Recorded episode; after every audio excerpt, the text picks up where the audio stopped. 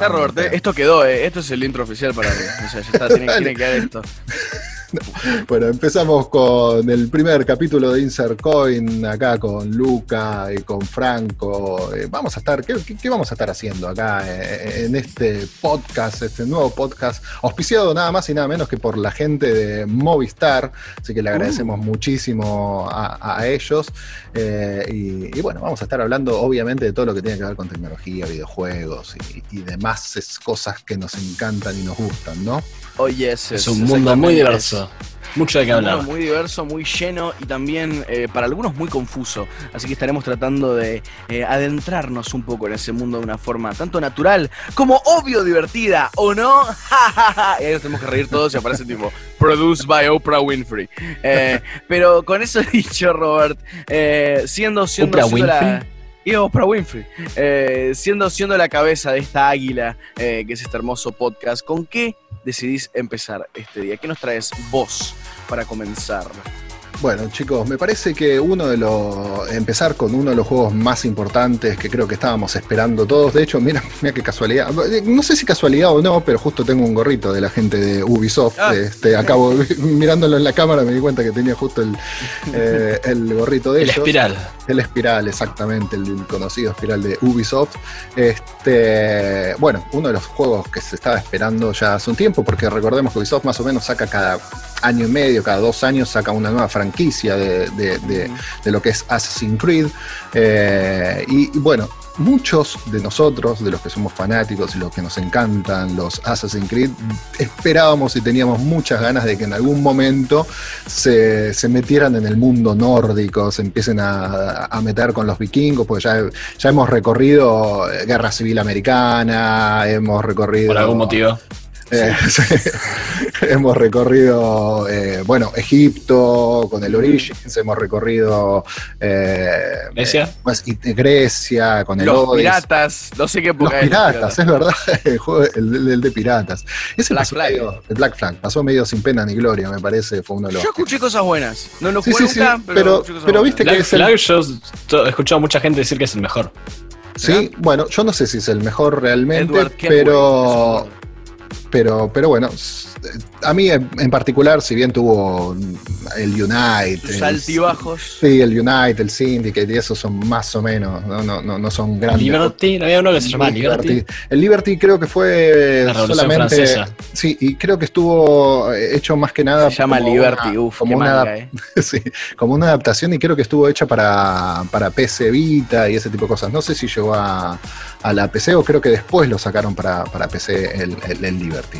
Pero bueno, hubo un montón de, de, de- de- de cómo es de ramificaciones con el Assassin's Creed, pero bueno, volvamos a- al, al que estábamos hablando ahora, que es el Valhalla, que es el que tanto estábamos esperando.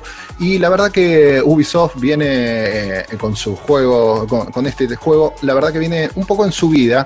Eh, ahora no sé si en subida por ahí manteniéndose, porque la verdad que el, el quiebre fue cambiando muchas metodologías de, juego y todo eso. Fue Origins, el que dijimos que estaba ambientado en, eh, en Egipto, cambió ahí su forma de, de- de- de combate cuerpo a cuerpo, cambió varias, varias de los aspectos que estábamos acostumbrados nosotros a ver en, en Metieron niveles, ¿no? Metieron niveles, metieron como upgrades, un montón de cosas que Ahí es donde nació el, el- el pequeño change este en donde puedes elegir el género de tu personaje. ¿Fue con el Origins? No, eso Eh, fue no, antes. eso fue, eh, eso fue antes, exactamente. En el eh, Syndicate o en el Liberty, uno de los, en el de Inglaterra o en el de Francia, no recuerdo. ahí ya no, no me acuerdo ahora si, si podías elegir el personaje, eh, si que ser hombre o mujer, o directamente eh, empezaron a introducir a, a- los asesinos como mujeres también. Antes eran siempre, recordemos toda la saga de Ezio, siempre estaba Ezio y no había otro más que no podías cambiar, digamos, ¿no? Sí, Eh, y, te- y tenías el, el patrón este de que también eh, tu personaje solía ser hijo de alguien influyente o hijo de alguien que fue eh, que, su- que- que- que sufrió tortura por alguien influyente, eh, influyente y ahora tenés que cobrar venganza. Bueno, eso- eso- eso no ¿cómo- cómo cambia, afecta eso no cambia. ¿Cómo afecta al plot el hecho de poder elegir género? Eso a mí me Bueno, un una de las cosas, una de las cosas sí que tiene cuando vos empezás a jugar eh, este Assassin's Creed, el Valhalla, eh, tomás el papel de vos chiquito, eh, que estás rapado. eh, y cuando lo ves de frente, tranquilamente puede ser una nena o un nene. O sea, es, es muy ambiguo eh, el A personaje. Robert te pareció importante que esté rapado porque se puede identificar. Claro, Era tipo, ese, ese de ese ahí, puedo ser yo. a ese lo entiendo. no, pero Robert, eso también es, es la gran Talia al Ghul, ¿viste? Lo que hacen en The Dark Knight Rises, tipo, con la niña que vos pensás que es Bane. Mm. Eh, Claro. es, es, es una, es una buena Oh, está, me había re olvidado de Bastante, eso. bastante clásica. Totalmente. Spoilers para por algo Dark Knight Rises. Bueno, ya a esta altura no hay spoiler, ¿no? este, 2012. exacto. Eh, bueno, cuando empezás a jugar el juego, lo ves, puede tranquilamente. que- Porque ahí primero alguno puede decir, eh, pero es un nene, ¿y cómo, cómo es que voy a elegir ser una mujer después si quiero jugar? Bueno, tranquilamente, si lo ves bien, el personaje puede ser una cosa u otra, puede ser una nena. En ningún momento te llaman, o sea, te llaman por el nombre, te llaman Eivor, que es el nombre, que eh, sea, elijas el, eh, jugar como mujer o como hombre, el nombre es el mismo, vas a seguir siendo Eivor. Este, ¿Vos qué sabes esto, Franco? ¿Su nombre sin género, Eivor? No, no sé lo suficiente de esto, pero Ah, calculo que sí. No, te- Ese- te- pero esa es la- tendrán razón. Esa es la gracia de gran parte de Assassin's Creed. Assassin's Creed tiene muchas cosas que son históricamente perfectas. Y después cuando quieren hacer algo piola que no pega, lo hacen igual porque ya... Está bien, toma Porque, licencias. sí, toma sí, licencias, ¿no? Vas a asumir que tienen razón, ¿viste? No te vas a poner a Porque si no se te rompe el juego. Totalmente. Totalmente. Bueno, acá con Eivor vamos a empezar de, de- de chico. Obviamente pasa lo que dice Luca, el, eh, sufrís tu drama familiar. No vamos a spoilear, pero son muy clásicos todos. Tu origen, Sí, tu origen story. exactamente. Eh, empezás y ahí sí es como que la presentación oficial, Assassin's Creed Valhalla, ta, ta, ta, ta, ta, ta, lo típico de todos los juegos, y a partir de ahí sí te dice, es como que se empieza a conectar al Animus y te dice, bueno, uy, tengo genes de hom- mezclados y todo eso, y ahí te hace elegir si querés que sea aleatorio. Ah. Si quieres que sea aleatorio o si quieres eh, elegir eh, el personaje femenino o el personaje masculino. Eh, sí, ahí, ahí tomás la decisión. Yo lo estoy jugando en dos cuentas diferentes. eh, en, Ah. una soy, en una lo uso, soy masculino y en, el otra, en la otra soy femenino. Y creo que, es- creo que me va mejor, creo que me va mejor como femenino que como masculino. Este, Mirá. no, no sé por qué Eivor es será, un pero- nombre neutro. Viene de. Avery.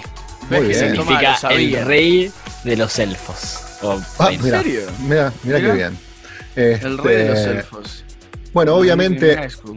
Obviamente ahí lo que vemos es a, a- Eivor con, con qué pasa eh, posterior a esto, de- le pasa familiarmente, empezás a jugar con el personaje, eh, ya, ya empezás con una misión, o sea, no, no, no es mucho spoiler, pero bueno, empezás como capturado, tenés que escapar, eh, la Ok. típica cosas de, de- un Assassin's Assassin. Creed. Exactamente. Al principio, obviamente, no vas a poder hacer gala de los, eh, los ataques con sigilo, de, Claro. de- de un montón de cosas porque no estás equipado apropiadamente, porque todavía no conoces ese tipo de No artes. Assassin todavía. Tenés que Hay menos énfasis en, en los elementos que antes eran considerados clásicos de Assassin's Creed, como el parkour y, el, y ser Sí, sí, eso sigiloso, ¿no? Ya no está.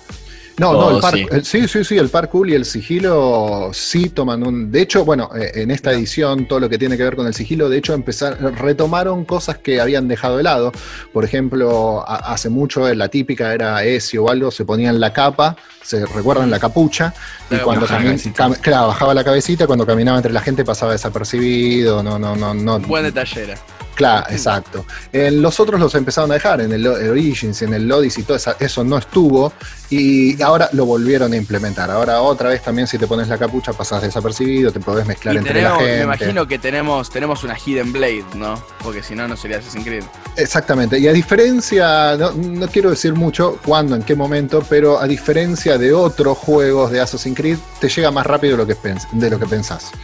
Oh. Este, y, y eso, y eso está bueno también porque, porque nada, es algo de que uno, claro, uno de, Era re útil. igual- me estás igual-. Es, todo- todo- es lo más no, icónico, igual- lo más icónico de la serie es hacerla así a un chaval en la garganta y que se, es, Sí. eso es Assassin's Creed. Puede Pero- caer del, del cielo y pegarle ustedes- con. Ustedes se pusieron sí. a pensar que eh, sale, sale así, ¿no? Eh, la- la- eh, hago, hago el movimiento, nos están viendo. No hay pero sí, magia. para, Yo siempre para los que están como una escuchando, gema o algo. Para los que están escuchando el podcast, o sea, uno como que levantás la muñeca y te sale de abajo de la muñeca, te sale la, la- la- la hoja oculta, ¿no? Exacto. Este, y, y, ah, en este juego, en el Assassin's Creed está, eh, Valhalla, está bueno porque es como un chiste, no es un spoiler y, y bueno, no, no pasa nada, pero el, Dilo. el, quien, el personaje que introduce o que le da, le facilita la, la- la- la hoja oculta a nuestro personaje, le falta este dedo. Le falta el dedo, el que viene después del eh, el anular. No, el- el- exactamente, le falta el anular. Entonces. Que se llama eh, Omar. Claro, es, eh, el- nuestro personaje lo usa, eh, lo usa al revés, la, la- la- ¿cómo es? la hoja oculta, porque dice que para evitar accidentes, ¿no? Y te muestran la mano de que le falta el dedo anular al otro. Y claro, es una referencia al primer juego. Acá la tiene. Es una Claro. referencia al primer juego. En el primer juego, a- Altair, si recuerdo bien, se tenía que cortar el dedo anular para que pasen a través Claro. del puño. Y la versión de Ezio era justamente una versión mejorada que no necesitaba ese cambio porque tenía como un mecanismo que reconocía cuando hacía así. En la otra es como que ya te sacabas el dedo y entonces lo, activa- lo podías activar pegando la piña, básicamente. Pará, me estás, referencia. diciendo, me estás diciendo que ahora el Hidden Blade está como acá, como el reloj de nuestro Ben 10. personaje lo usa arriba, exactamente, y, ataca, a- y ataca así. Así Eh, que bueno. ya, no es un- ya no es una daga oculta. Una- Sí, sí, sí, sí, porque una no- daga, claro, una daga. No, no, igual no, no se nota, igual no se nota. Si te, si te fijas, vos puede ser tranquilamente un brazalete, puede ser cualquier cosa, no se nota que tenés una hoja ahí oculta. Y sigue siendo canchero. O sea, el concepto es que sea la, la daga que aparece y tipo, medio, medio Wolverine. De hecho, ¿saben que soñé que era Wolverine? Fue medio raro, pero tuve un sueño hace poco y era Wolverine. Eh, pero bueno, Robert, en, en lo que cae, en lo que cae eh, las batallas, y no digo solamente las batallas en el sentido del formato de pelea, sino las armas, los instrumentos, hay compañeros, eh, interactuás Bueno, con la lo que, lo que tiene, Todo eso, ¿cómo, cómo va? lo que tiene bueno esto, sabemos que lo- los, los vikingos eh, se manejan en grupos comúnmente, muchos saqueos y todo eso. Bueno, esto no lo dejan de lado para nada. Vos obviamente tenés tu, tu- tu- tu lugar de origen, tu asentamiento, en donde irás escalando posiciones o no, eso de- lo verán ustedes en el juego.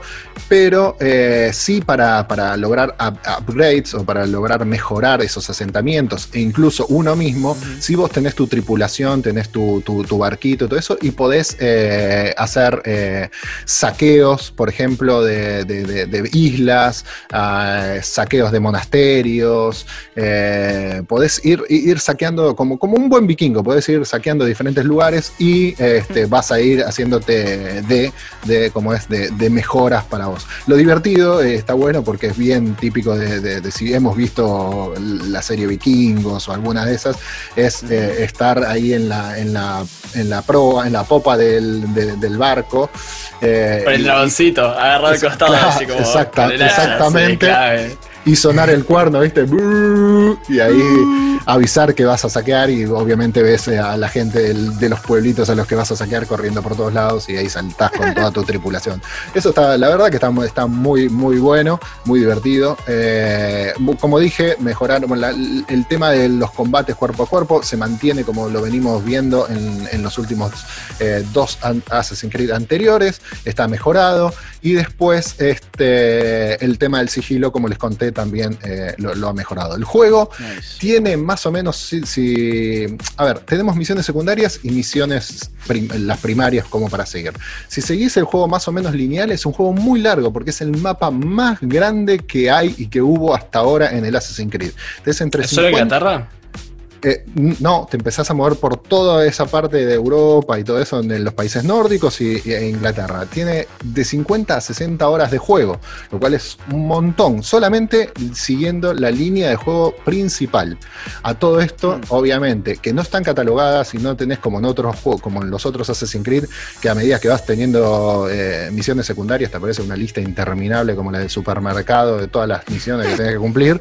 Acá no, acá las podés realizar o no, eso queda en vos, te vas a encontrar con 10 millones de cosas para hacer a medida que vas recorriendo el, el- el- el mundo abierto que te Más propone. mundo abierto. Exactamente, pero vos decidís si no, y no, eso no te genera que si vas y charlas con alguien y te tira una, un tópico como, para una misión, que ya se te ponga en lo que es misiones y vos ya sepas que, uy, tengo que cumplir con esta misión, que esto, que lo otro.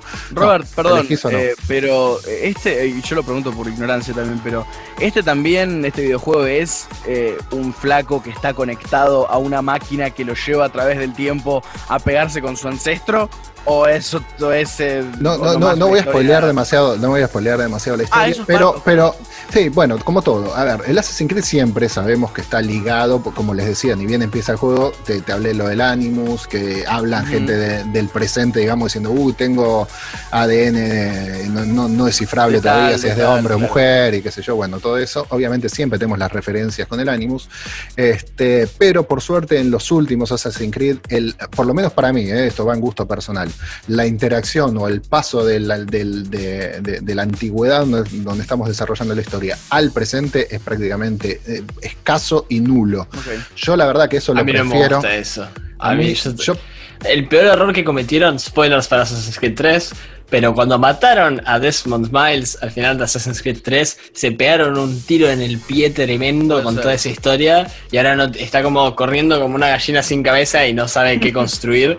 Eh, pero Acá básicamente a mí- a lo que te muestran es que puedes, eh, que tenés ADN, la- el credo de los asesinos y todo eso en diferentes épocas de la No se historia. preocupen, van a haber 15 secuelas más. No necesitamos a Desmond. A, a mí me gustaba la idea de que, de que vos estás como buscando información, que no te estás metiendo ahí para como ranchear como tu chabón, pero que en realidad en cada juego, que es algo que hacían mucho en la saga de Ezio, que en cada juego estás buscando un cacho de información específico perdido que solo puedes recuperar a través de volver al pasado porque los templarios modificaron la historia.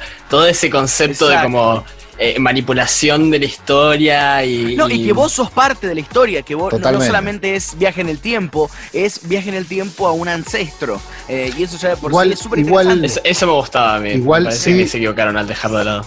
Sí, igual, eh, si bien no, no se hace un hincapié muy grande, en este, en el, en el Valhalla, vuelven a traer un poquito a, colación todo ese tema de los conflictos entre los asesinos y los templarios, y todo eso lo vuelven a traer un poco a cosas. Se había olvidado un poquito en el Odyssey, en el Origins, pero ahora es como que lo volvieron a traer. Por ahí, tranquilamente, después el día de mañana te, te sacan un Assassin's Creed en donde de alguna manera milagrosa te reviven a Desmond por, por lo que sea, y Todo puede pasar. Pero Todo puede recuerdan pasar. ese no final. muerto. O sea, es posible considerando que ese final incluía literales dioses. Se fue medio a la mierda 3. por, No me acuerdo eso. de eso. Me acuerdo que lo matan porque había habido todo un quilombo post Black Flag. Que mucha gente no quería jugar Black Flag justamente porque estaban salados con Assassin's Creed. Eh, por eso yo también tenía la- el mal background del Black Flag y por las Epic Rap Battles of History. Eh, pero con eso dicho, Robert, primero vo- voy a tirar ir- así la- las preguntas. Sí. Cierre, puntaje, ¿qué viene después? Mira, te, te- te voy a tirar, te, amplío dos minutos. Eh, puntos, lo, lo que veo positivo, lo que veo negativo, el A resumen y el puntaje que le puedo llegar a poner. Lo Uh, positivo, obviamente, es primero que la calidad visual, que obviamente cada Assassin's Creed viene mejorando y viene de- de- a full, pero también ahí voy a- después voy a tirar un puntito negativo, pero lo vamos a destacar primero. Este, la ca- el, el mundo enorme y que no te terminás más de recorrer, que tenés infinidad de lugares para ir, para pasear, para moverte tranquilamente, si sos de esos que le gusta andar recolectando cosas y no seguir la, la- la misión lineal absolutamente.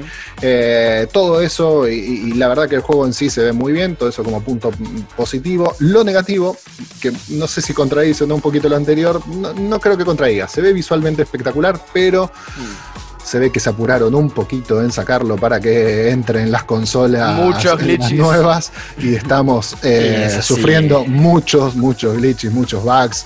eh, así que supongo que eso, a ver, es grave por momentos porque te molesta, porque de hecho hay gente que ha reportado que se le trunca la campaña que hizo y de repente no la puede volver a recuperar, tiene que volver a empezar a jugar de nuevo. A mí hasta ahora, por suerte, one. sí, a mí por suerte hasta ahora y me toco la toco madera, este, no me ha pasado.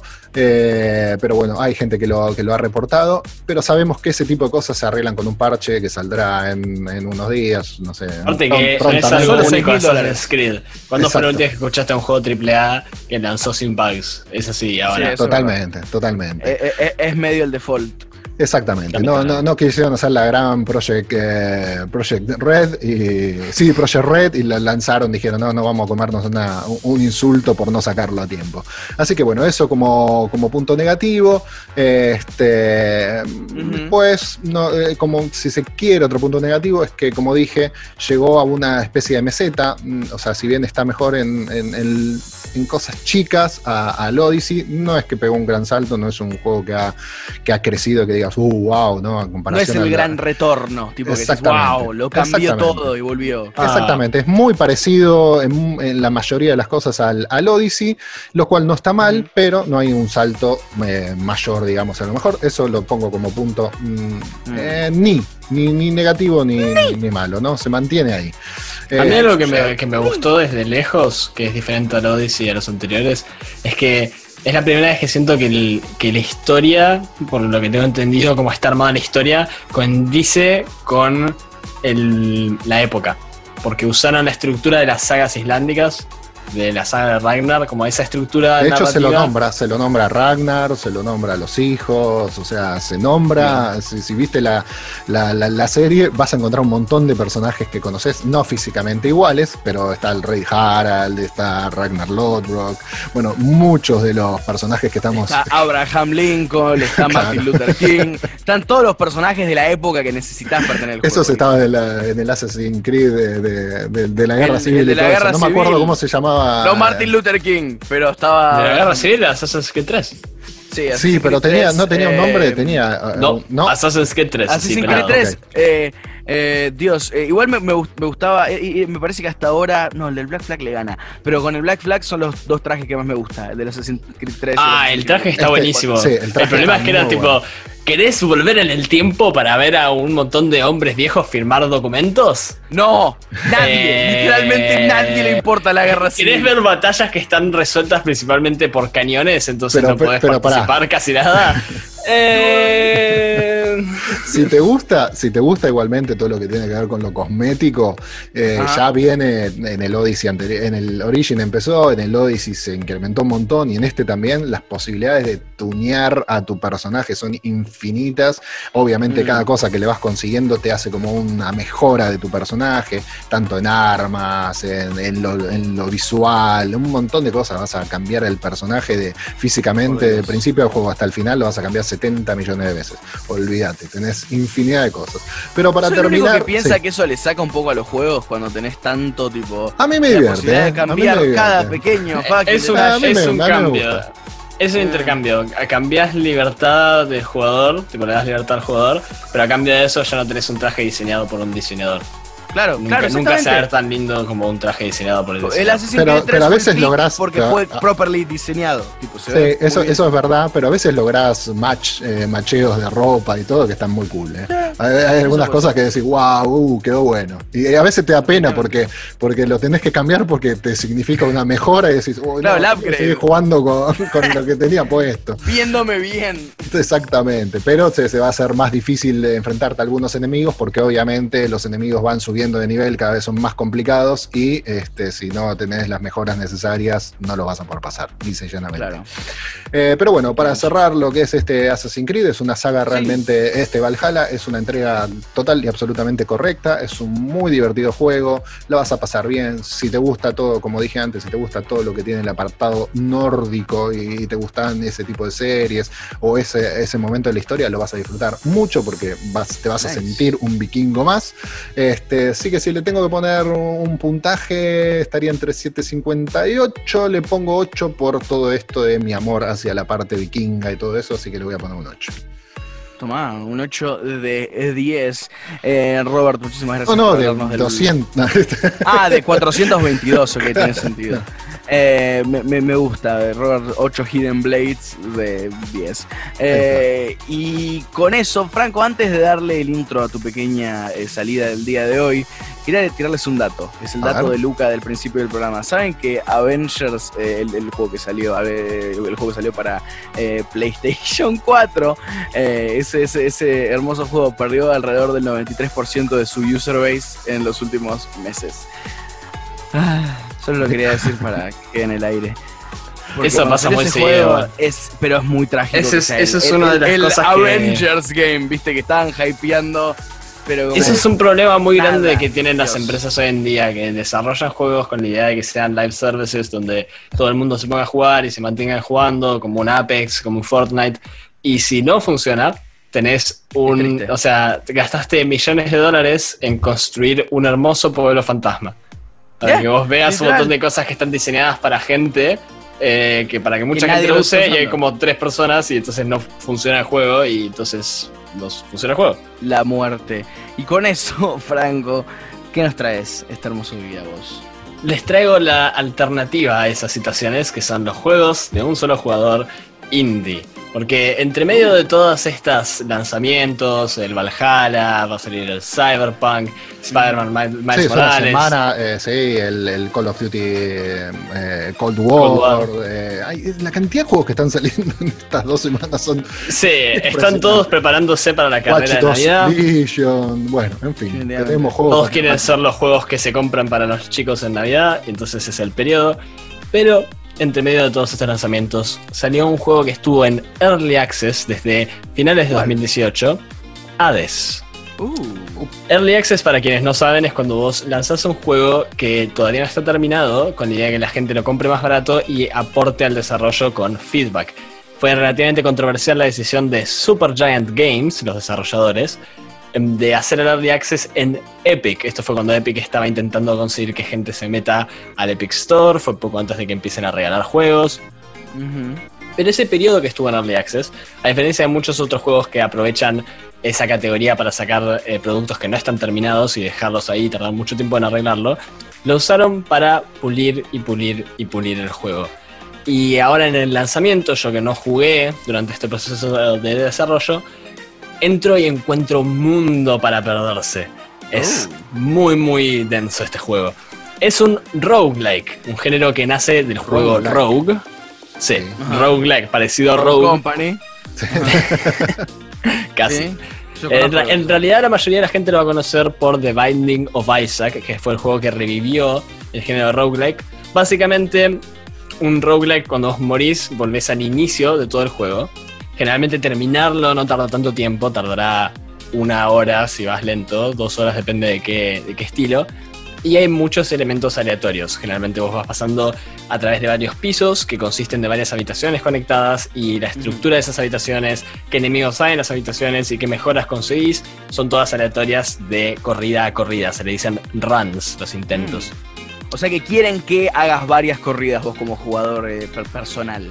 Claro, la idea es que vos vas muriendo y en el proceso vas aprendiendo de diferentes cosas que tenés que vigilar y qué mejoras querés y que va más a tu estilo de juego y eventualmente lográs superar eh, el desafío final. Y lo lindo de este estilo de juegos es que a diferencia de un juego como por ejemplo Assassin's Creed, donde vos dijiste que hay que conseguir mejoras para poder avanzar, como volvés al inicio de todo y perdés todas tus mejoras, dependés mucho de habilidad. Y Supergiant Games es conocido por su de la capacidad habilidad de del, de la habilidad del jugador, digamos. O sea, Claro. tú- de No, no, no, de habilidad especial, que tipo tirás rayos. No. Eh, Es, es Eh. otro tipo de progresión. Hoy en día la mayoría de los juegos tienen progresión dentro del juego, donde vos jugás y subís de nivel.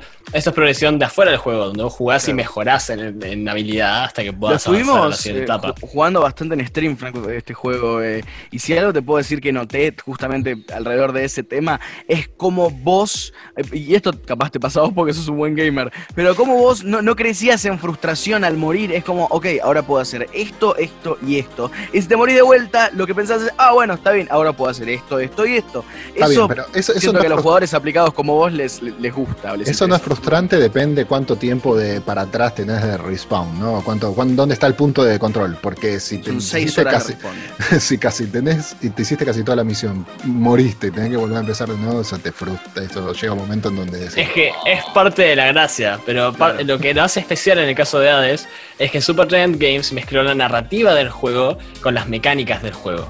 Jugás como Zagreus, el hijo de Hades, el rey del inframundo en la mitología griega, y le estás Uh. intentando escapar de Hades. Es bastante arrogante el chabón y le puso al infierno el nombre que él tiene. Se Em, puso ahí el bien. mismo. eh, el- el- pará, pará, yo, yo lo que nunca entendí. Ese, Hades es el hijo eh, del, pues, del, del titán ese gigante, junto Cronos. con Poseidón y Zeus. Cronos, muchas Sí. gracias. Ahí va. Él eligió los nombres para vos. Pues para mí que es una cuestión de, de vo- de votación. Como que habían un par de, de titanes y fue como, bueno, ¿qué nombre le ponemos? Y al feo ponele tipo el del infierno. Como que medio quedó así para mí. No es, no es, no es que no, es una versión que uno se podría esperar así como calavera o ni siquiera como el de Hércules. Hades de hecho se ve más como Ares, como muchas interpretaciones de Ares. Es un chabón enorme con una barba grande y blanca. Ah, Em, eso, Franco, los diseños. Perdón, no podés pasar sin mencionar lo lindo que este juego. Ya estarán viendo Sí. un par de imágenes, pero lo lindo que se ve este juego. es un por juego Dios. que está desde una perspectiva de arriba y no es exactamente isométrico. Medio isométrico. 2D. bueno, Claro, va, medio- 2.5D medio como le dicen. Sí, claro, 2.5D. Eh, Y está todo dibujado, o sea, no todo, pero muchas partes están dibujadas a mano, incluido los, eh, las imágenes que aparecen cuando están hablando los diferentes dioses o Como cuando las, está ci- hablando las cinemáticas, Zagreus. las cinemáticas, digamos, ¿no? Todo, todo lo que tiene que ser. No son cinemáticas, aparece simplemente la foto de la persona que está hablando Con y abajo título. dice lo que está diciendo. Porque Ah, los, eso, eso me hace acordar mucho a los juegos de eh, tipo de anime o algo así. Lo usan mucho la gente, lo- los juegos que son orientales, ¿no? Que, que aparece el personaje como, como quieto, como si fuera un cuadrito de una viñeta Sí, de, una- una- una de foto un- así. de un cómic, claro. Tipo al lado y abajo hola, ¿qué el estás diálogo. haciendo aquí? Sí, como un RPG, si al- alguno jugó Fire Emblem o Phoenix Wright, tiene esa estética más o menos y definitivamente se ve muy anime, anime occidental, Hmm. medio avatar, por decirte algo. Po- Podrías ver, eh, lo, lo que, lo que descifré de Hades es que podrías ver este, este concepto como una serie muy cómodamente, con los mismos diseños, sin ningún Sí. cambio de los y está muy caliente, el que dibujó el que dibujó los personajes está re caliente porque son todos como muy lindos y en poses re, re se Ah, muy estaba enojado, Claro, estaba putado porque No, no, caliente de excitado el, cha- el- chabón o chabona, porque están todos buenísimos, ¿viste? Cyrus está retrabado, es así como un bad boy. Em, pero esa dinámica significa que aunque mueras muchas veces, vas avanzando en las diferentes conversaciones que puedes tener con los varios personajes. Los ítems que vos conseguís en realidad son bendiciones de los dioses. Y si vos conseguís varias bendiciones del mismo dios, en general tienden a tener sinergia entre ellos. Y es muy interesante porque a medida que vos, o sea, vos limpias un nivel, eh, una habitación, te sale el icono del dios y cuando te acercás a recibirlo, elegís entre uno de tres posibles opciones de mejoras, pero también escuchás algo que tiene para decirte el dios. Y entre más lo escuches, más información vas consiguiendo sobre el, contexto de la familia. ¿Por qué Hades fue el que, que, eh, fue seleccionado para ir al inframundo? ¿Qué pasó con Perséfone, que no está visible? Em, y también algo muy interesante es que vos, cada vez que morís, salís en la casa de la muerte o la casa de los muertos, que es donde está tu padre Hades, que también es el jefe final del juego.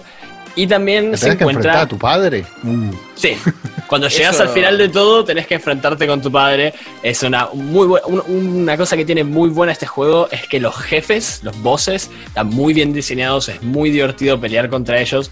Eh, en general el combate es rápido, es fluido, cuando te está yendo bien te sentís bien, es satisfactorio.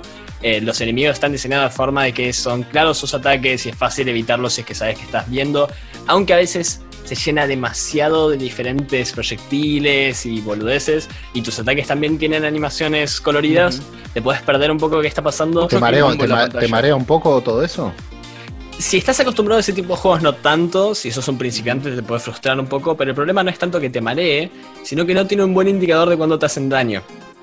Decir, Debería no aparecer algo en la es- Na- nada, Rocket nada, League. nada, nada que ver con el Rocket League, no te preocupes. No, no, no, digo Eh, marearte, no, no que te marees, que, te- uh, No, confunde, tipo. que, sí, que te sí. confundes, que no sepas bien. Si podés tuyo. jugar al LOL, por ejemplo, el LOL es más confuso. El LOL es más confuso visualmente, el Dota es más confuso visualmente, el Overwatch probablemente también. No es tan terrible, especialmente si estás acostumbrado a ese tipo de juegos. Tiene elementos de bullet hell, hay muchos diferentes proyectiles que hay que evitar y esa es gran parte de la gracia. El Mm. problema ahí es que a veces te tiran muchos ataques seguidos y no te das cuenta que estás recibiendo daño porque no, el indicador no está no es visualmente claro, aparece al lado de tu personaje, tenés que estar prestando mucha atención, para mí Y debería es ser una que la rayita. pantalla- aparte, Claro, la que, pantalla eh, debería ponerse roja o moverse o algo como en otros juegos donde es mucho más claro. Parece algo chico, pero cuando está la pantalla llena de personajes y como este estilo de juego, cuando vos perdés vida hasta que la recuperes, estás en riesgo de morir y tener que empezar de nuevo, puede resultar frustrante. Algo que ayuda a apaciguar La esa regeneración, frustración. la regeneración de vida se, se te da cuando, como en algunos juegos, cuando te apartás, medio que te quedas No. así, ¿no? Tenés que encontrar más vida. Ah. Y de hecho, algo interesante es que en la mayoría de las habitaciones vos puedes elegir entre dos posibles salidas y eso te decide elegir qué recompensa estás buscando. Y también hay habitaciones seguras donde te encontrás con personajes, te puedes encontrar con el Pa- Patroclus, creo que se llama, es el novio de Aquiles. Eh, te puedes encontrar con Sisyphus, te puedes encontrar con. Eurídice, son, que es la, la novia de Orfeo, la que se quedó en el inframundo junto a Orfeo. Y algo muy interesante, porque a ver, hasta ahora, eh, eh, aunque sea muy bueno el, el concepto, el juego en sí no tarda, o sea, cuando sabes lo que estás haciendo, tardas media hora más o menos en ir desde el primer piso hasta el último, son solo cuatro pisos, cuatro diferentes jefes finales hasta que llegas a Hades y finalmente lo matás y podés, no voy a spoilear qué es lo que pasa, pero se va desarrollando otra parte de la historia que necesitas ganarle a Hades cada vez para poder acceder a esa parte de la historia. Pero eso te puede quedar un poco corto. Lo bueno es que añaden un sistema de gemas que puedes ir recolectando a medida que avanzás y que vas haciendo tus diferentes runs, intentos de escaparte. Infinity Stones. No, gemas. Gemas normales, gemas, tipo Ah. preciosas. Y las puedes usar para ir mejorando tu habitación, la casa alrededor tuyo. Son solo cosas visuales, pero ese pequeño detallito de progresión ayuda mucho a bajar la frustración de morir. Y aparte de eso, también te dan un- una moneda, por decirlo así, un puntaje, que a medida que lo coleccionás, podés mejorar levemente tus habilidades. Hacer dos dashes, tener un poco más de vida, empezar con un poco más de oro, que también va bajando el nivel de dificultad Pero más, más allá de eso, eh, lo, lo que noto, Franco, es que si querés mejorar tu skill, es la, la manera principal es jugando. No es tipo comprar todo tu camino alrededor de las cosas. eh, o- Sí, básicamente lo, lo que ayuda es que si vos, si- que vos vayas mejorando en, en poder de tu personaje a medida que avances, entonces no sentís que es al pedo cuando morís y no terminaste todo el juego de una. Tenés Claro. algo que te llevas y que te quedás en, en- a- algo en lo que hiciste progreso.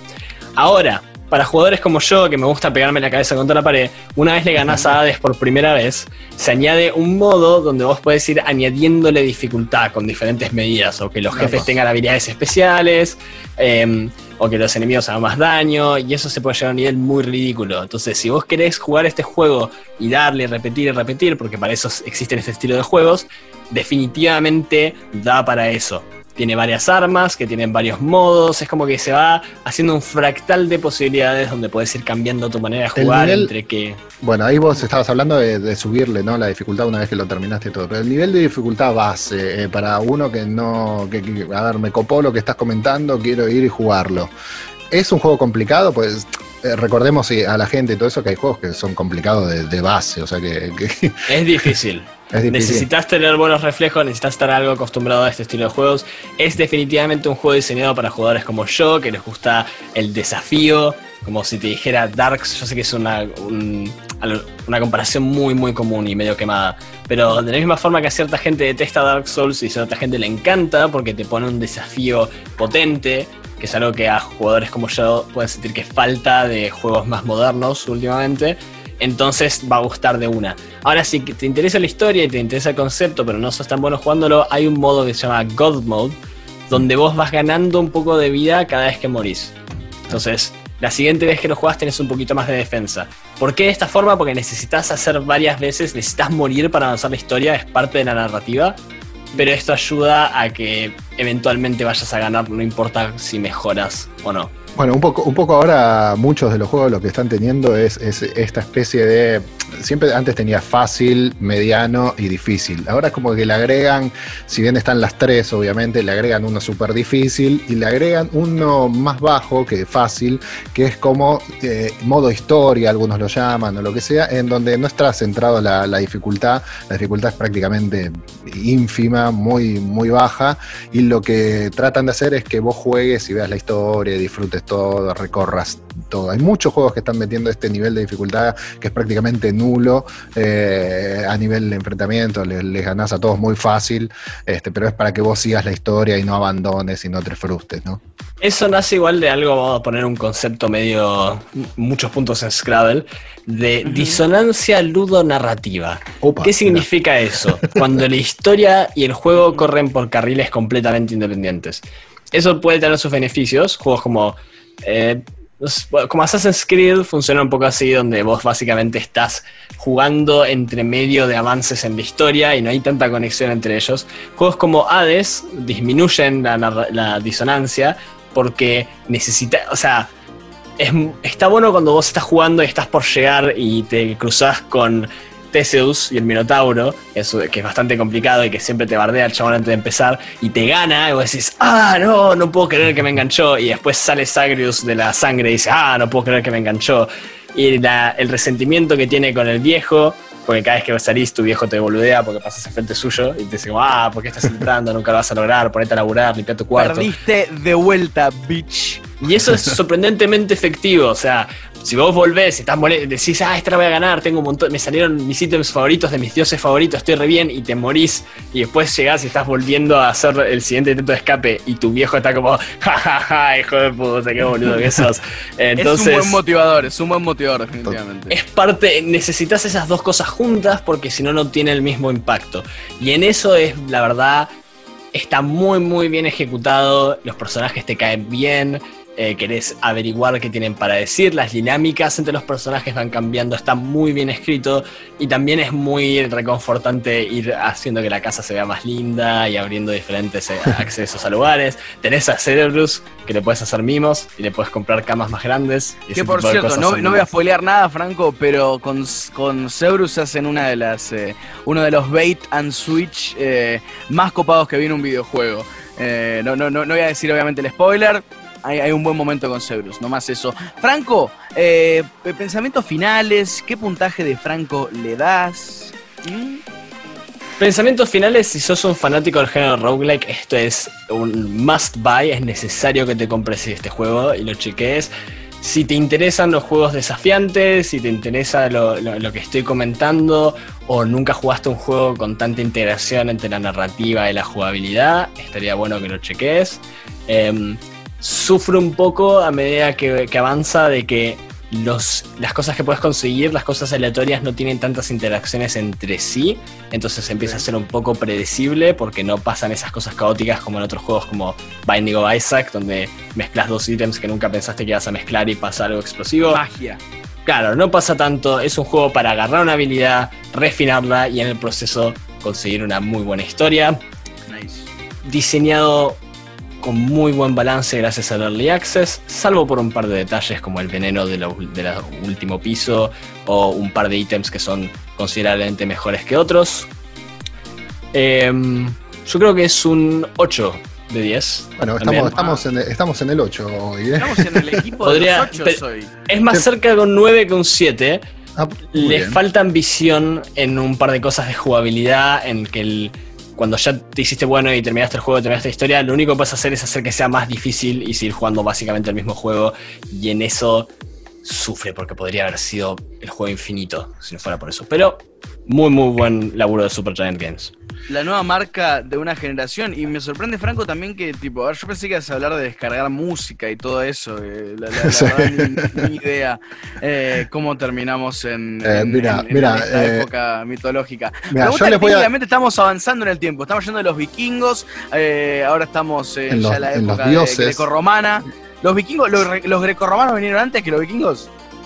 Sí, sí, Oh, sí, Por sí. no. bastante. Sí, sí, Pará, sí, si los vikingos, los vikingos no habían No, conquistado todo antes que todos. No. No, el juego este es eh, está en el 800 y algo, eh, a- a Valhalla, y las los mitos estos de Hades fueron codificados antes de Cristo, 200, 200 Nice. 300 antes de Cristo. Literal pensé que pen- pensé que los, los, los tipo los valjalescos, no, los, los, los nórdicos, la creencia de Odin y, y, y Heimdall y todo eso, pensé que era de las más oldies, eh, pero bueno, me, me confundo. Las Pero- creencias en sí sí son muy antiguas, pero los vikingos como grupo son bastante específicos porque es cuando le sacaron la vuelta a los barcos largos que tienen, que son capaz, los únicos barcos de la época que podían mundo, estar en mar y en río. Podían ir directo al mar al río y eso los hacía Total. muy, muy efectivos.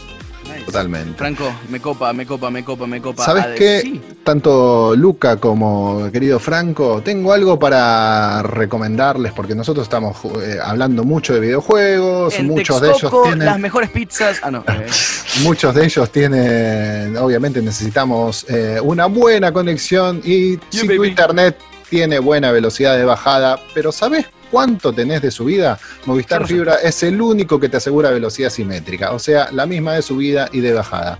Vas a poder hacer videollamadas, jugar online como nosotros y trabajar desde la nube sin cortes. Movistar Fibra es internet que no te deja colgado, así que qué mejor que, que tener Movistar Fibra para, que po- podamos jugar fluido como nosotros estamos acostumbrados a jugar online con nuestros espectaculares juegos. Jugás multiplayer, jugás juegos multijugador, si tenés más alta subida, literalmente van a llegar antes tus acciones al servidor, tenés una ventaja.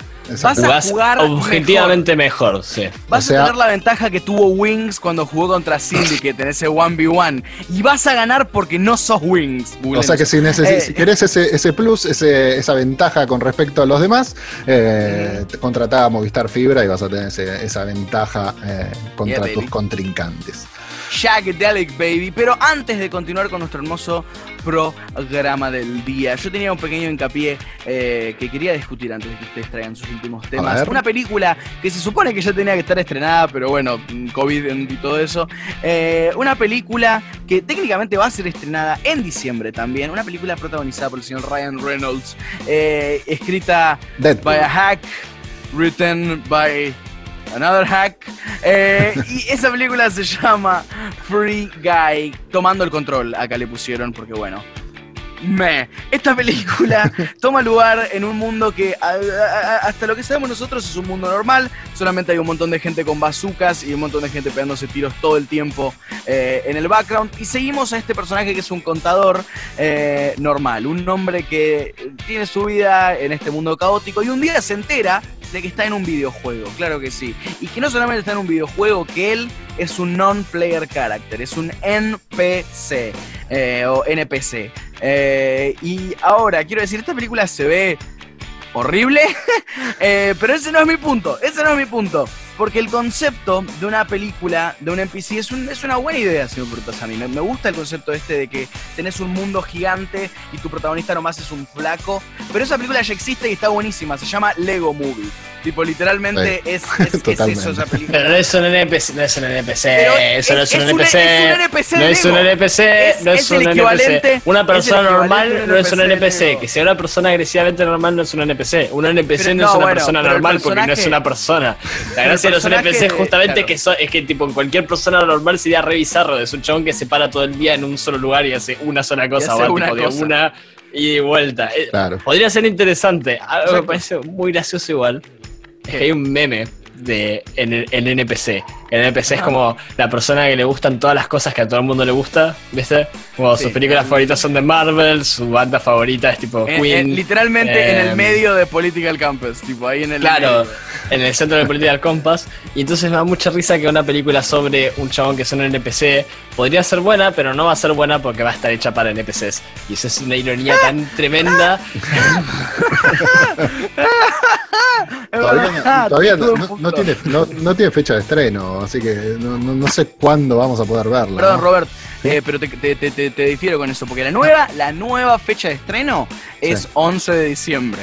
Puede que mientras esté diciendo esto, y definitivamente para cuando salga este podcast, eh, ya haya cambiado esa fecha, pero ahora es 11 de diciembre. Está bien. Eh, veremos, así que- veremos a ver An- qué, a- qué- a- qué a- resulta de todo esto, ¿no? Eh, otra, otro de los pequeños datos de la historia que quería mencionar antes de, de Move On, eh, el protagonista tiene su subplot que es que se enamora de un personaje que no es un NPC, que es tipo una persona jugando a un personaje. ¿Por qué?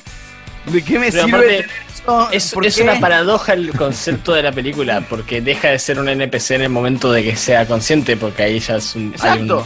tipo, Ya no es más un no sé, NPC. Si te- fuese un o NPC sea, toda la película, tipo, está Tendría bien. que ser muy inteligente para funcionar y ya sabemos si es un, un proyecto. Tipo, yo lo amo al chabón, ¿viste? Pero Ryan Reynolds no es que es conocido por liderar las películas más complejas o más No. buenas. Que digamos. Holy shit. No. este- Y después el de ver el de hombre cómo que- salió Detective Pikachu, que Sí, tengo bueno. cero O sea, ese era la- el concepto más fácil de hacer de la galaxia. Igual encontrar una manera de hacerlo aburrido y genérico, no puedo creer. Así que Es muy triste. cero Es esperanza. muy triste. Pero este hombre, el hombre que está dirigiendo esta película, es quien dirigió las dos primeras. No, mentira, las tres películas de una noche en el museo. Eh, no son malas. no son malas. La- por eso eh, Ah. produjo, la, produjo La Llegada, Arrival, de Dennis Villeneuve. Ok. La película con Amy Adams. Este hombre Puede sabe ser lo que está haciendo interesante, entonces. Ah, pero, Bueno, también, pero también produjo películas como de Internship y de Spectacular Now. Eh, Bueno, no. DiCaprio produjo The Orphan. Sí, es verdad, por Dios. Todos tienen un muerto en el placar, querido Luca, ¿qué se lo Sí, por Menos, los hermanos Cohen. Lo que, no, lo que no entienden mi mamá y mi papá es que la clave de una buena internet es la simetría. Como la de Movistar Fibra, que tiene la misma velocidad de bajada que, que- que- que de subida. Si no te pasa esto, es lo que me está pasando a mí. Ahí está. Eh, Eh, pero con eso dicho, eh, Rob Schkenarner, ¿qué nos traes como tu segundo topic esta noche? Puede ser una, esta noche, esta tarde, esta mañana. ¿Dónde estamos? ¡Ah! Ah, Eh, cuando lo escuches, Luca, cuando sí, tengas cuando ganas de escucharlo, exactamente. Y, y En nada, este vacío fuera del tiempo. Que nos Exactamente. provee la época digital. En esta Phantom Zone que estamos. Bueno, no podíamos dejar de hablar en nuestro primer eh, podcast, en nuestro primer insert coin de lo que son las nuevas plataformas, ¿no? Franco Ajá. y yo vamos a contarles un poquito qué son los nuevos lanzamientos. Yo les voy a estar hablando de la Play 5, Combo. que está, tiene fecha de lanzamiento acá en Argentina el 4 de diciembre, va a llegar para todos lados, ya están circulando, ya, hay- ya van a haber visto muchos periodistas, muchas personas que ya han recibido su, su Play 5 para mostrar, para hacer testeos y todo eso. Así que nada, está próxima al lanzamiento, es una consola que, que- que venimos esperando hace mucho tiempo, hace siete años, sin ir más lejos, que salió la- la Play 4, que rompió todo, obviamente fue una, una de las consolas, eh, fue récord hasta ahora para la gente de Sony, vendió 110 millones de, ejemplares. Número redondeado, seguramente sea algún, algunos más, este, pero 110 millones. Esperan eh, repetir o mejorar esa marca la gente de, de Sony de PlayStation, lo cual vamos a ver si se da o no se da. Por lo pronto, por lo que se ve- viene viendo hasta ahora con las preventas que se han lanzado y todo, pareciera que la van a romper porque cada vez que ponen una preventa se agota en horas. Pero bueno, vamos Sí. a ver qué, qué está pasando. Igual, esa, sí, las preventas son muy mentirosas. Es- no, aparte es muy mentiroso porque estamos en el medio del coronavirus. O sea, todo, todos los números y todos los detalles que tengamos de este periodo tienen que estar medidos por el hecho de que el coronavirus hizo que vaya todo mucho más lento, principalmente en el ámbito de producción, y literalmente no dan abasto. Es muy probable que ambas empresas vendan todo su stock de, las, de ambas versiones de las consolas muy rápido. Eh, Es, proba- es probable, pero a ver, vuelvo a decir, esto sin, sin decir, no, no, no, no, no vamos a hacer un debate ni nada por el estilo. Lo que sí pasó es que PlayStation, las dos preventas que tuvo, se agotaron inmediatamente, instantánea. De Xbox no pasó, lo cual no significa nada, porque eso puede ser este, que, que, que como es que se. El, el- el mon- la cantidad de preventa de consolas de una puede haber sido 10 y de la otra 200, entonces se agotaron porque eran 10 y la otra puso 200. No, no lo sabemos, así que no podemos eh, elaborar un juicio sobre eso. Pero bueno, rápidamente ya se ha hablado un montón de todo lo que es la, la- la Play 5. Soy, lo que tiene como hincapié o lo más Que si importante. lo hemos debatido, Robert. ¿eh? Exactamente, exactamente. Eh, lo que tiene de, de más interesante es que eh, su mando, que es la gran revolución que, que- que está teniendo la, la gente de PlayStation, que tiene que ver con su DualSense. Que la gente que lo ha tenido la suerte de probarlo hasta ahora, dicen que así se prometía mucho, sí, se prometía mucho y todos decíamos, "Eh, pero ¿cuánto va a cambiar? Eh, pero no sé, será tan así. Bueno, la gente que lo ha probado hasta ahora dice y habla maravillas, dice que es impresionante el nuevo control eh, con, con tecnología háptica y además eh, dicen que la sensación que tenés al agarrarlo, la resistencia que tenés con los gatillos, eh, las vibraciones que tiene, que sentís prácticamente, bueno, ellos dicen, eh, la gente de PlayStation presentó un juego de hecho que se llama Astro, Astrobots eh, Playroom. Todo fascinado con el Todo cebado Astrobots con ese juego. Playroom. Me parece revisar, tipo, nunca Sí. vi una situación así con un juego de lanzamiento más pero, de pero, los de- pasa? pero, pero no por el juego, con NAC. Pero ¿Se no acuerdan por de el- NAC? Sí, el NAC, Knack 2, juego. baby. Sí. Que no sé por qué existen, ese sí que fue una de las cosas más bizarras que vi en mi vida, fue el Oh, anuncio de NAC, NAC boludo. 2. ¿Qué? ¿Qué? ¿Qué? ¿Quién decidió eso? Pero bueno. Knack Pero 2, bueno. baby. Están todo el, todo el mundo hablando de esto, no por, por el juego en sí, porque sea una maravilla, no, porque por lo que vimos es un juego plataformero, eh, zafa, está bien, está divertido, por lo que sea, sino por lo que te hace sentir, es como una especie, ese juego lo aprovechan como una especie de tutorial, si se quiere, no tutorial, o de, o de sensaciones que vas a sentir vos con el DualSense a partir de ahora, con la nueva Play 5 y con los nuevos juegos, porque te hace todos los chiches que vas a sentir con el control, todos te lo- los vas a poder probar eh, en este juego te va a vibrar, te va a vibrar de diferentes maneras, te va a dar, dicen que tiene como pequeñas descarguitas eléctricas por momentos. Eso es lo que te dije yo, Franco. Claro, entonces decís, uh, lo que será con el Miles Morales con todo su poder eh, eh, eléctrico y todo eso, cómo será sentir eso en, en, en el DualSense, ¿no? Pero bueno, la verdad que... Depende mucho de cuánto los desarrolladores estén dispuestos a ponerse a, a hacer medidas específicamente diseñadas para el DualSense en sus yo juegos. Estoy, yo estoy... Lo, quiero- lo hablamos ayer, Franco, en stream, ¿te acordás? Este, de Sí. esa situación de. Ojo que ya Ahora, están bueno, preparando, ya están preparando algunos juegos que se ve- evidentemente están buscando esta conexión, porque yo, bueno, todavía eh, jugando con la Play 4 al Miles Morales, el Miles Morales a medida que lo vas jugando tiene un montón de cosas que antes no tenía, pequeñas vibraciones, cosas dentro de lo que puede reproducir el DualShock de Play 4. Así que me imagino que el juego ese, jugándolo con el DualSense y con Play 5, debe ser la sensación tremendamente distinta a lo que yo estoy sintiendo hoy por hoy con el DualShock común y corriente que estamos acostumbrados, que tiene vibraciones y cosas que, por ejemplo, otros juegos antes no lo tenían y yo no, no, no- no sentía que, que fuera tan así eh, el juego. Pero bueno, notorio. eh, Exactamente, tan, tan, tan notorio. Eh, rápidamente decimos que la, la- la Play 5 con- cuenta con una CPU de 8X Zen de 2 cores de 3.5 giga- GHz, variable, con frecuencia variable, una GPU de 10.28 teraflops y 36 eh, US y 2.23 GB de RDNA y una memoria RAM de 16 GB.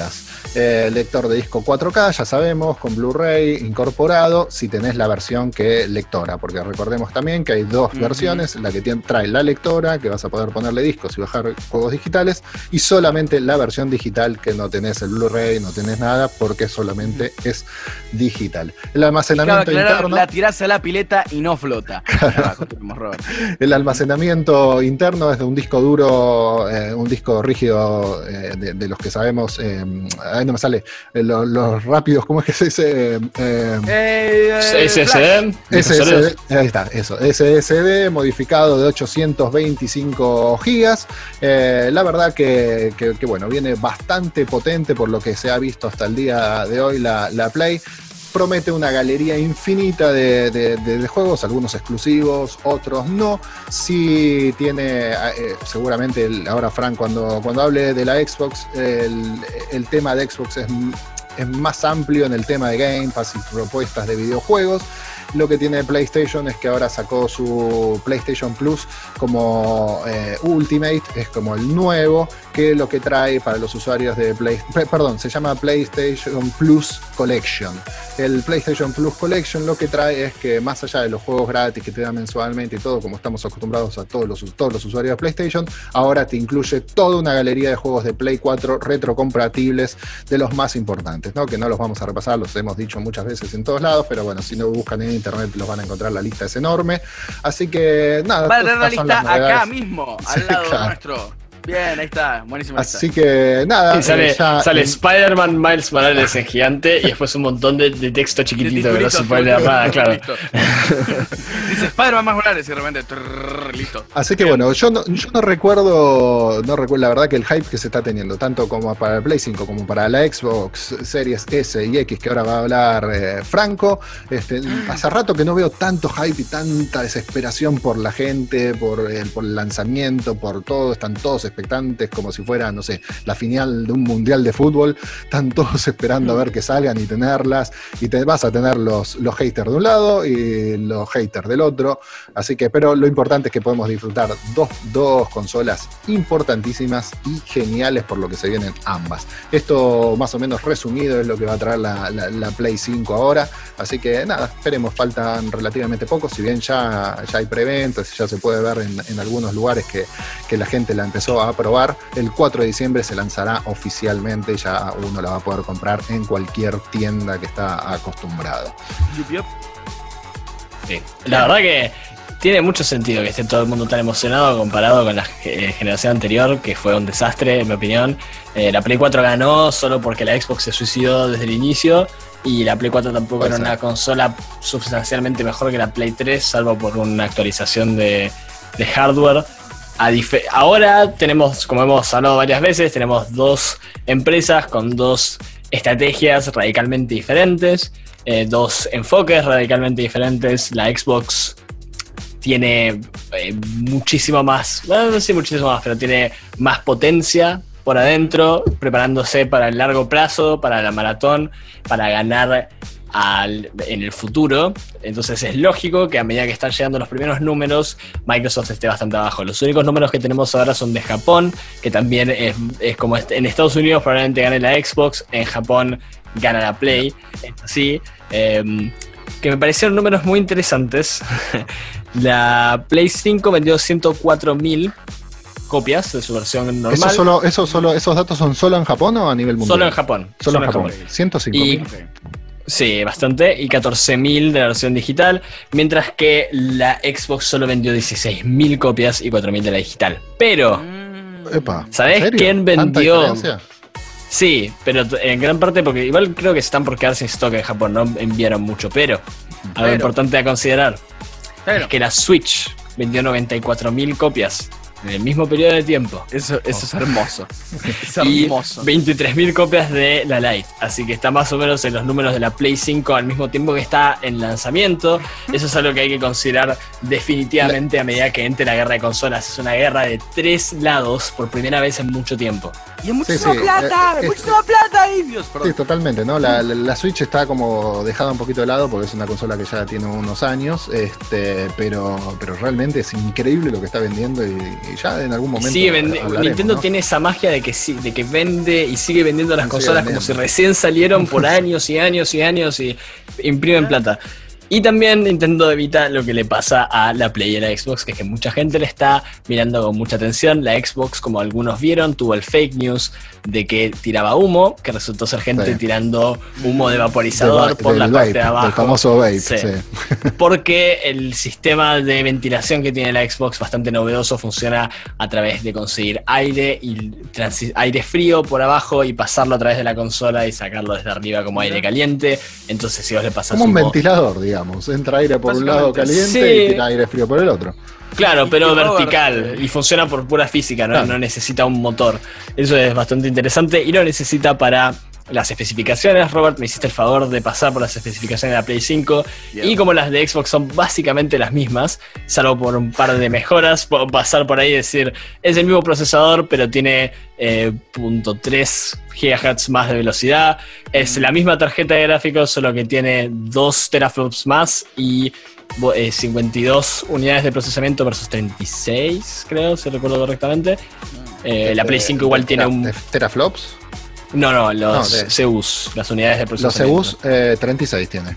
36 versus 52 en el lado de Xbox y la Play 5 ahí le gana un poquito en que eh, su reloj, su ventilador va más rápido en el caso de la, de la tarjeta de gráficos. Por lo cual en definitiva no va a ser muy relevante. Lo que sí va a ser relevante es el tema del tamaño. Y en eso la Series S está encontrando un par de problemas. También le pasa a la versión digital de la Play. Ambos al usar tanto peso de sus discos duros para lo que viene con la consola, que no se puede desinstalar el sistema operativo, tienen como 300, más o menos 350 gigas disponibles. Y cuando sabes que la versión de 4K, de resolución 4K de Call of Duty mm, Cold War en PC pesa 250 gigas, entonces se puede empezar a entender cómo eso puede ser un problema. Y eso es algo que definitivamente va a afectar al futuro. Porque en definitiva, ¿quién va? Como dije antes, esto no es una carrera, es una maratón. Y mm, el largo plazo, la viabilidad de las consolas en el final del ciclo de vida versus el inicio es lo que en definitiva va a definir quién gane. Y Microsoft está apuntando a eso 100%, por lo cual no ha tenido muchas noticias en el último tiempo. Lo preocupante de su campo es Halo Infinite. Halo Infinite se supone que tenía que estar acá con el lanzamiento de la consola. Creo que estaríamos viendo una situación mucho más eh, optimista para el campo de Microsoft si tuviéramos a Halo Infinite desde el inicio, porque podrías ver las ventas de ese juego como un medidor del interés en el ecosistema de Microsoft, y eso no se puede ahora, y les hace daño. Que hayan perdido tantos miembros, un director, un director creativo y un productor ejecutivo en los últimos tres meses, hace que se vea complicado el futuro y también no es muy lindo el demo que mostraron, que se veía como un juego de la generación Eso, anterior. eso, muchas gracias Franco por fucking decirlo, porque es lo único que estuve escuchando acerca de esto. Eh, ¿Se ve tan mal en serio? Porque no me animé a ver ningún footage. Eh, Ah, sí, ¿se ve la verdad se que ve sí, se ve bastante mal. 360 o tipo No, no, porque, a 4, ver, Play 3? tomaron una decisión que, como parte de su campaña de transparencia después de la, de la pésima generación anterior, sacaron un demo muy sin maquillaje, básicamente. Era un demo de un chabón sentado jugando el juego. Y no era la decisión correcta con un juego que ya está sufriendo. Un juego que ya está atrás, lo tenés que maquillar y creo que nadie lo hubiese, nadie lo hubiese saltado ninguna alarma si hubiesen sacado un tráiler que fuera una cinemática y Sí, un sí, par de, de- y como gameplay. eh, no un gameplay trailer, sino que gameplay en el tráiler.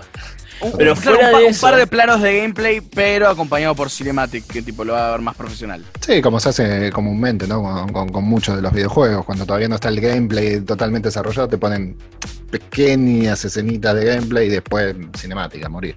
Ya, ya, ya, ya. En, definitiva, lo que, lo que traduce todo esto es a un cauteloso interés de la comunidad de, de gamers, de la gente que todavía no compró una consola, respecto al campo de Xbox.